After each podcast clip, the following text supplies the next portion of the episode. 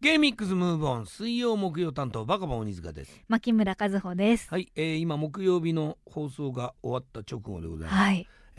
あのー、どうでしたか今日ははい。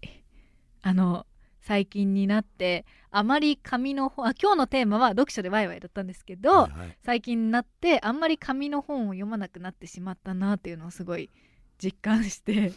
電子書籍ばかり見ているので、はい本が何巻まで出てるとか、今うん私は何巻読んでるんだっていうはい認識があんまりなくなってしまっていて、なるほどなるほどなんかこれもこれで悲しいなと思ったので、なるほどうん紙の本また読みたいなという気持ちです。わかりましたはい。終了したいと 思いますええいやだってあ今まであのー、ねこうやってカズさんとずっと